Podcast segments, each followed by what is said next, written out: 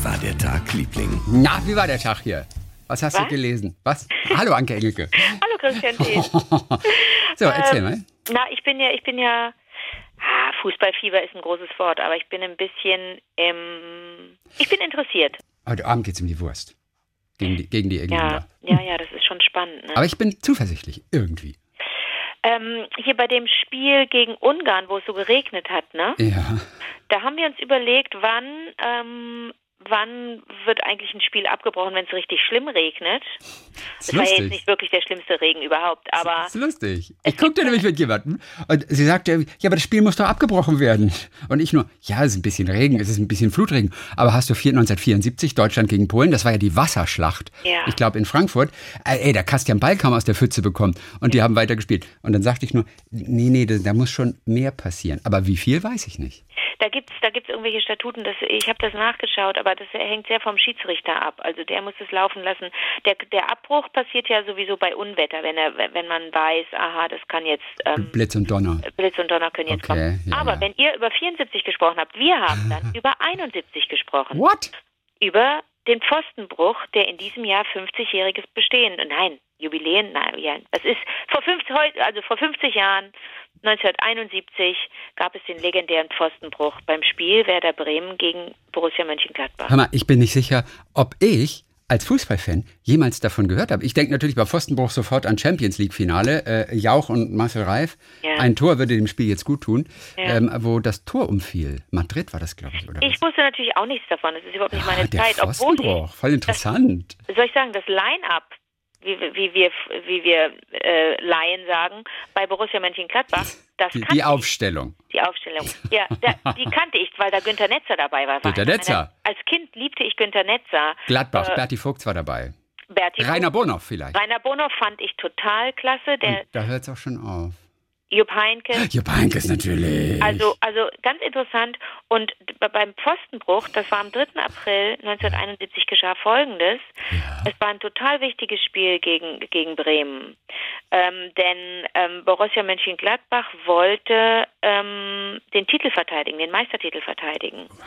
Und äh, es ging auch darum, wie Bayern spielt, zeitgleich. Und es stand irgendwann 1 zu 1. Und dann gab es einen, gab es einen Schuss aufs Tor. Herbert Laumen hat geschossen. Und der war im Sturm bei, äh, bei, bei Mönchengladbach. Und ist, wo, nee, er wollte irgendwie mit dem Kopf dran, hat aber nicht geklappt. Er hat, er aber so viel Schwung gehabt, dass er ins Netz geflogen ist. Und hat dabei, hat sich so verfangen, dass ähm, das Tor gebrochen ist, dass der Pfosten oben gebrochen ist und an der Seite und dann knickte das Tor so nach hinten ein. Das ist so richtig eingeknickt. Ach Gott. Totale Katastrophe. Und das, ich habe Bilder davon dann später gesehen. Äh, die Leute sind einfach aufs Spielfeld gerannt und haben sich das angeguckt. Also wirklich interessante Zustände. Und seitdem heißt es, gibt es, äh, werden Tore aus nicht mehr aus Holz, sondern aus Aluminium hergestellt. Ähm, das war wohl mit auch so ein, so ein ausschlaggebender ähm, Unfall oder Ja. Vorfall, dass von da an die Tore nicht mehr äh, aus Holz waren. Ach, guck mal. Aber, aber wie schwer hat er sich verletzt? Der hat sich nicht verletzt, das war in der sich nicht 88. verletzt, ne? Minute und, und ähm, es kam dann zum Abbruch bei 1 zu 1 und dann, jetzt kommt der Knaller, dann wurde, äh, wie er in einem Interview sagt, am grünen Tisch entschieden, wie dieses Spiel ausgeht, offiziell, nämlich es wurde entschieden, dass es 0 zu 2 gewertet wird, weil Borussia Mönchengladbach nicht dafür gesorgt hat, dass da ein stabiles Tor steht. Das wurde ihnen im Nachhinein dann ähm, ja per Punktabzug äh, im Grunde, Tor- und Punktabzug, wurde ihnen das praktisch äh, zur Strafe äh, gedreht. Okay. Aber es kam Okay. dann, es war, es gab dann noch ein Spiel die Woche drauf und irgendwie, auf jeden Fall wurde Borussia Mönchengladbach dann trotzdem Meister, trotz dieses äh, Pfostenbruchs. Ähm, aber was, aber wie, wie interessant, dass tatsächlich natürlich die, das Material, so, so wie auch die Fußbälle anfangs, tot, äh, das, das, das waren ja, also das waren ja Witze, mit denen die da gespielt haben. Die sind ja, die sind ja nicht wirklich, also die Bälle, die sie heute haben, die sind ja fantastisch, aber die Bälle, die sie damals hatten, die waren ja ähm, bei weitem nicht so nicht, nicht von so guter Qualität wie jetzt heute. Und die haben natürlich auch bei Regen zum Beispiel, haben die Bälle früher, die blieben da einfach liegen. Also heute titscht es ja noch so ein bisschen, nicht, dass du es dann berechnen könntest, wo der Ball dann hingeht, aber ähm, das ist halt alles besser geworden im Laufe der Zeit. Es ist 50 Jahre her, dass ein Tor zusammengebrochen ist. Einfach weil einer sich im Netz verheddert hat. Also das, das gäbe es heute einfach nicht mehr. Wobei ich regelmäßig auch denke, wenn einer, mhm. und damit meine ich nicht nur den Torwart, sind ja meist dann eigentlich die Spieler, wenn sich da einer verheddert und mit dem Finger irgendwie drin hängen bleibt im Netz und da schnell wieder rauskommt, das finde ich jedes Mal ganz furchtbar. Da denke ich jedes Mal, oh, da kannst du dir so schnell den Finger brechen, glaubst du nicht? Ja. Und, und, und weißt du, woran ich denke? Bei ja. einer solchen Situation? An den äh, schrecklichsten Unfall der Bundesliga-Geschichte. Und der passierte einem HSV-Verteidiger 1989, Dietmar Jakobs. Mhm. Der, der ist auch in das Tor gefallen. Ja. Und es hat sich ein Karabinerhaken, weißt du, das Netz ist ja mit so Karabinerhaken, mit ja. so, so, Heringen letztendlich, Heringe, ja. befestigt im Boden. Und der hat sich in seinen Rücken gebohrt. Und aber warum? Aber der war doch im Boden, ist doch der. Ist ja, aber warum auch immer, der ist ra raufgefallen oder was auch immer. Okay. Ja, und, äh, und er lag 21 Minuten, lag er mit diesem Haken der sich in sein Fleisch oh gebohrt wurde. Und er hat auch damals erzählt, dass er relativ ruhig geblieben ist. Ja. Er war nie panisch. Er konnte alles bewegen. Und als er dann mitbekommen hat, dass der Haken mit einer Flexmaschine durchtrennt werden sollte, ja. da ist er unruhig geworden, weil er so ein synthetisches Trikot anhatte und äh, Angst hatte, dass das Feuer äh, fangen könnte. Und deshalb hat er den Mannschaftsarzt damals gebeten, äh, den mit einem Skalpell rauszuschneiden. Ja. Und das ist auch schließlich gelungen und dann war er irgendwann befreit und wurde ins Krankenhaus transportiert. Es war sein letztes Bundesligaspiel. Er musste seine Karriere danach beenden. Aber er war nicht querschnittsgelähmt oder so, weil das da was, was kaputt gemacht hat im Rücken. Nee, er hat auch versucht, tatsächlich nochmal noch mal so ein Comeback, aber hatte dann motorische Störungen, hatte permanente Schmerzen. Ich glaube, das war das Ding, oh, dass diese Schmerzen mehr oder weniger sein Leben lang nicht äh, weggegangen sind. Oh Gott, oh Gott, oh Weil irgendwie irgendwelche Dornfortsätze vom Wirbel abgeschlagen waren, wichtige Nerven waren durchtrennt und so weiter und so fort. Und diese Nerven sich nicht vollständig regenerierten. Und deshalb war quasi dieser Schmerz sein täglicher Begleiter. Er hat dann damit gelernt zu leben. Aber ey, das ist eine tragische Geschichte. Da musste ich jetzt sofort dran denken. War übrigens auch Werder Bremen beteiligt. War HSV gegen Werder Bremen damals. Die Bremer. In welchem Jahr war das? 89. 89, okay, ja, das hätte ich schon mitbekommen können. Also das Ding war, oh, das war äh, ich erinnere mich jetzt wieder, das war ein ein Freistoß von Netzer. Und da, den wollte der Herbert Laumen per Kopf rein reinzwirbeln und ist dann aber selber ins Netz geflogen. So war es. Genau. Okay, ja. Aber Günter Netzer war da beteiligt. Ähm, das, äh, das, irgendwie war das ein Jubiläum am, am 3. April. 50 Jahre Pfostenbruch. Nicht mitgekriegt. Nein, ich hatte noch nie von diesem Pfostenbruch gehört. Mhm. Aber auch wirklich noch niemals nicht. Ja, der Pfostenbruch. Wie schön. Ich liebe das, wenn ich so Fußballgeschichten ja. von dir erzählt bekomme. Die, ich wusste ja auch von noch nicht kenne. Ja aber das ist, aber null, das ist Ahnung, cool. null Ahnung. Wie läuft denn dein Tag, Liebling? Äh, es geht auch um Sport, witzigerweise. Und ich las ein Buch. Es ist ein Roman. Hab gerade vergessen, wer er heißt. Äh, aber, aber richtig gut. Aber ist egal. Auf jeden Fall tauchte diese kleine Passage aus. Ähm, äh, sie, Caroline, fährt mit Viktor Auto und ähm, äh, Daniel Wisser heißt er oder so, das ist ein Österreicher. Äh, Daniel Wisser, Wir bleiben hier oder so heißt das Buch. Ich bin am Anfang erst. Daniel Wisser hast du auch noch nicht gehört. Wir bleiben noch heißt das. Mhm. Roman von Daniel Wisser. Okay, es geht um Caroline und, äh, und Victor, die sind Cousins und verlieben sich auch ineinander und so weiter. Und äh, sie sagte dann zu ihm, du fährst ja wieder Indianer. Und er Ach nee, Quatsch. Er sagt zu Caroline, du fährst ja wieder Indianer. Und sie, wer ist denn der Indianer? Und dann erklärt er, das ist Carlos Reutemann, der Formel-1-Pilot. Sein Spitzname war der Indianer. Und dann sagt er weiterhin, habe ich dir schon die Geschichte erzählt, wie Carlos Reutemann mit seiner Frau und seinen Kindern 1978 bei einer Bootsfahrt am Rio de la Plata in einem Sturm gekentert ist, einen Notruf auf einen Zettel geschrieben und den Kühlschrank aus dem Boot gerissen hat, um daraus eine Flaschenpost zu machen. Also eine Flaschenpost? Ja, eine Kühlschrankpost sozusagen.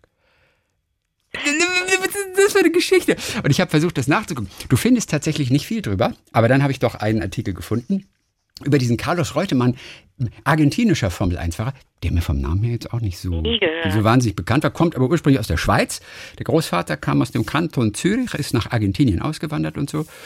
Und äh, der Enkel war halt Carlos Alberto, ähm, der immer die Ferkel versorgt hat, dort auf der Farm.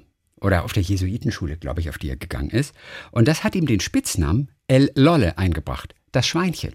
Also dieser Carlos Reutemann hieß nicht nur der Indianer unter den Formel-1-Fahrern, sondern eigentlich von Kindesbeinen an war sein Spitzname El Lolle, das Schweinchen. Das finde ich ganz lustig. So, und wie kam er zu dem Spitznamen Indianer? Es war Saisonstart und zwar in Hockenheim auf einer Strecke, die gerade am Abtrocknen war.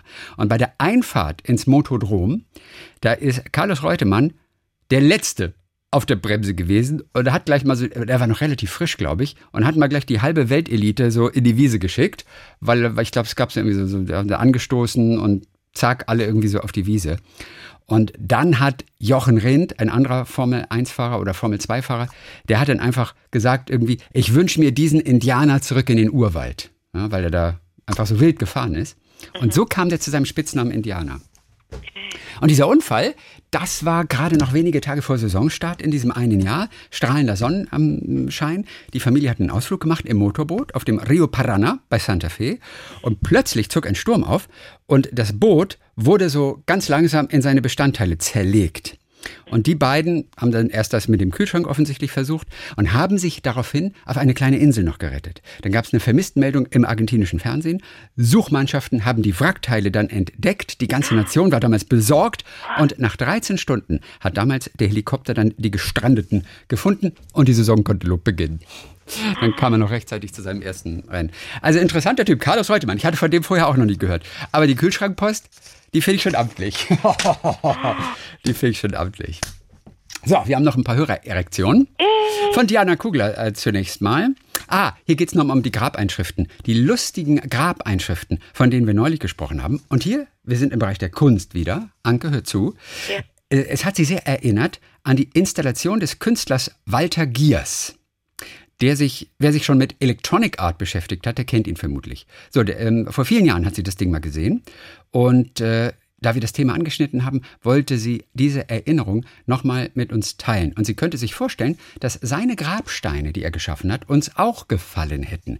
Er hat nämlich mit viel schwarzem Humor einen Friedhof entworfen mit Grabstein aus schwarzem Acrylglas mit elektronischem Innenleben auf denen keine Grabinschriften standen, die waren einfach nur schwarz mit einer kurzen Beschreibung, wer drunter liegt, mhm. konnten aber sprechen.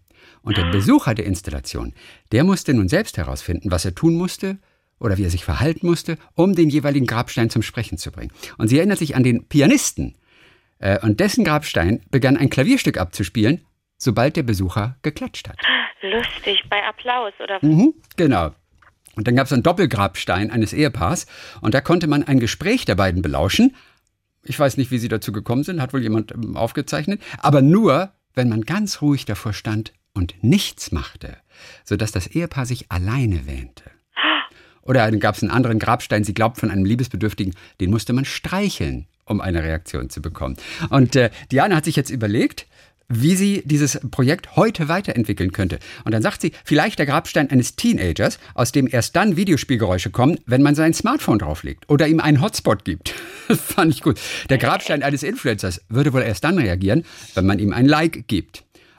Jetzt kommt sie zu unserem Grabstein. Euer Grabstein würde wahrscheinlich erst dann reagieren und einem Kulturtipps geben und kleine Anekdoten erzählen, wenn man vorher die Frage einspricht.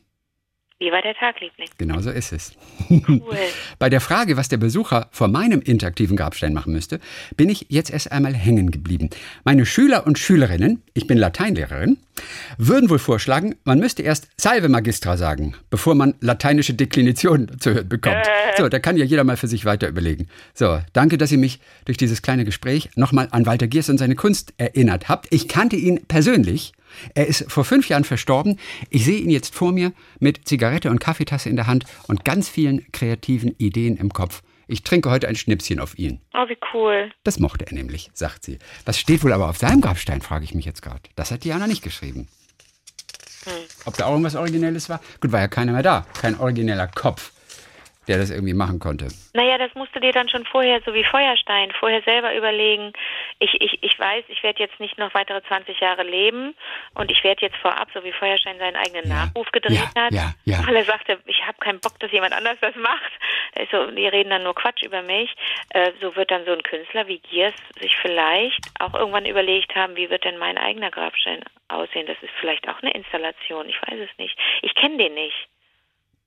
Ja, interessant, ne? Aber Electronic Art, ich weiß gar nicht, ob Electronic Art ist auch dein Ding unter Umständen, ne? Ja, naja, ich bin ja, also da hat bei mir, als du Electronic Art sagtest, habe ich sofort an Namjoon Pike gedacht, von dem habe ich dir auch vor vielen Jahren mal erzählt, äh, weil ich, ähm, weil ich mehrere Ausstellungen schon gesehen habe von ihm, der ganz viel äh, mit ähm, mit Monitoren, mit alten Fernsehern arbeitet, bei dem eine, eine, eine nackte Frau Cello gespielt hat und äh, dazu weiß ich nicht, passieren auch immer irgendwelche Licht, äh, Licht- und Elektrosachen, verrücktes Zeug.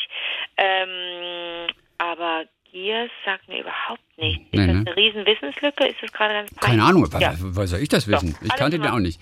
Oh, ich habe übrigens noch ein Metropolitan Diary Ding, habe ich noch, aus der New York Times, weil wir so lange keins mehr hatten. Das ist ganz kurz. Äh, da erzählte eine Frau, es geht ja um Begegnungen so in New York, die einfach geblieben sind. Und sie sagte, ich war beim Dry Cleaner, also in der Reinigung dort. Und eine Frau kam herein mit, mit, mit so, einem, ja, so, so einem großen Bündel Decke irgendwie und die legte sie so auf den Tresen und es war so ein Comforter. Ist das nicht schön, ein Comforter? Was ist ein Comforter? Ist nochmal einfach so eine, so eine Decke oder Kuscheldecke oder wie? Ich finde den Namen so süß. Ja, bei uns alles, was mit Kuschel anfängt, ist das bei uns. Kuscheldecke, Kuschelkissen, Kuschelpullover. Ein Trostspender, ne? so ein ja. Comforter im Amerikanischen ist eine, so eine Steppdecke eigentlich. Eine Downdecke, eine Steppdecke. Ja. Und den ein Comforter. Ist das nicht so schön, das Wort? So, so ein Trostspender, Wohlfühler und so weiter. Auf jeden Fall war so mit Mustern und auch verschiedenen Flecken darauf. Und dann sagte sie zu der Frau hinter der Theke irgendwie, so, die Katze meiner Freundin hat sich über mein Bett äh, äh, übergeben. Äh, können Sie das reinigen?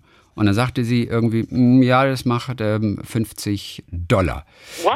Und, genau, und dann sagte die Schreiberin dieser Metropolitan Diaries dann zu dieser äh, Frau irgendwie, oh, sie muss eine sehr gute Freundin sein. Woraufhin die nur antwortete, sie ist keine Freundin mehr.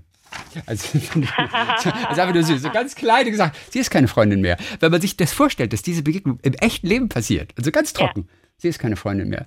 Ja, ey, wenn deine Katze sich übergibt auf dein Bett. So, okay, weiter mit den Hörererektionen. Diese kommt von einer Schulpfarrerin.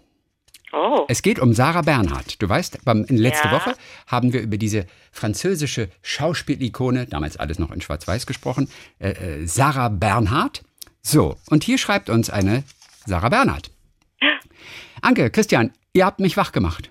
In einer der heißen Sommernächte, in denen es nicht einmal in Ansätzen einen Hauch von Abkühlung gibt, habe ich euch zum Einschlafen gehört. Eure Stimmen sind mir schon so vertraut, weil ihr mich schon zu so ganz unterschiedlichen Zeiten und an verschiedenen Orten begleitet habt. Beim Sport, beim Autofahren, beim Spaziergang. Dass ich euch zugetraut habe, mir auch durch die Schlaflosigkeit zu helfen. Inmitten einer eurer Folgen muss ich wohl wahrhaftig weggedöst sein, als ich plötzlich meinen Namen hörte. Das ist jedoch ungewöhnlich. Ich wohne allein und da ist es eher eine Seltenheit, wenn man plötzlich namentlich angesprochen wird. Nun war ich also wach und habe mich gefreut, dass meine Namensvetterin Teil eurer Geschichten sein durfte. Nein, ich bin nicht nach ihr benannt und leider auch nicht nach dem Lucky Luke Heft, das natürlich im heimischen Bücherregal stand. Auch nicht nach der wunderschönen Pfingstrose, die den Garten meiner Oma zierte. Uh, Gut, wurde okay. eine Blume wohl nachwährend. Und nicht nach der Torte, die ich zum Abschluss meines Vikariates geschenkt bekommen habe, aber nie selbst gekostet habe. Diese Sarah Berner Torte, die es ja auch gibt. So heißt? Genau, das hatten wir letztes cool. Mal auch irgendwie, das aus dem, aus dem Schwäbischen irgendwie. Einer hat eine Sarah Berner ja, Torte ja gemacht. So, stell dir mal vor, dann, dann hast du es doch geschafft, wenn es eine Torte gibt, äh, die benannt ist. Und ja, so, und da sagt sie, es war mehr so die klassische Namensgebung. Der Nachname war schon da und ein passender Vorname musste her. Sarah war gerade Mode, hübsch, biblisch und stimmig. Ich finde die Formulierung so lustig. Der Name war hübsch, biblisch und stimmig. ich finde das großartig. Hübsch, biblisch und stimmig. Erst mein Mathelehrer in der fünften Klasse brachte mich auf eben jene französische Schauspielerin, die sich meinen Namen als Künstlernamen gegeben hatte. Schauspielerin bin ich deshalb nicht geworden und auch zum Weltstar hat es bisher nicht gereicht. Beides habe ich aber auch nie angestrebt. Mir sind eher die leisen Töne wichtiger, geschriebene und gesprochene Worte. Hörbar in Klassenzimmern und auf Kanzeln. Ich bin Schulfahrerin und lebe, webe und liebe Geschichten. Daher danke für eure großen Kleingeschichtchen. Eure Sarah Bernhardt. das ist süß, ne? Klasse. Also. So, dann haben wir Jeanette Marti. Äh, der Betreff ist to you, to you.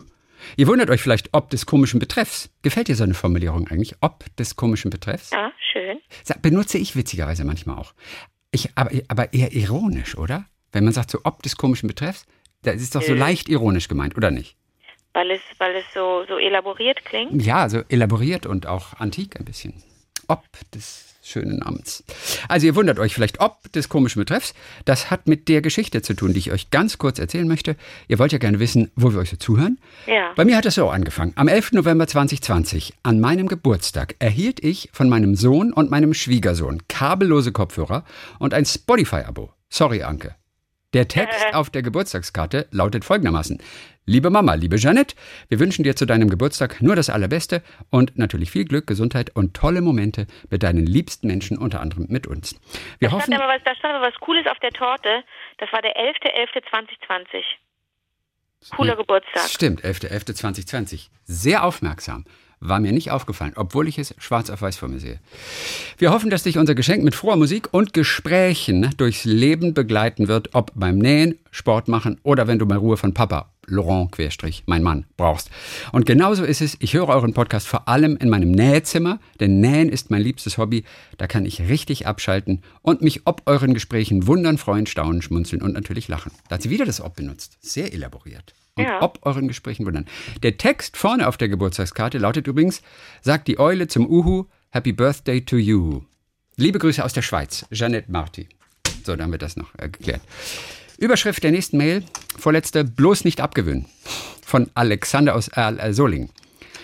Ähm, ich höre gerade die aktuelle Folge. So, gerade redet ihr darüber, ob Anke sich einige Angewohnheiten abgewöhnen soll, wie zum Beispiel das Inhalieren oder ihr, oh Gott, oh Gott, oh Gott, oh Gott.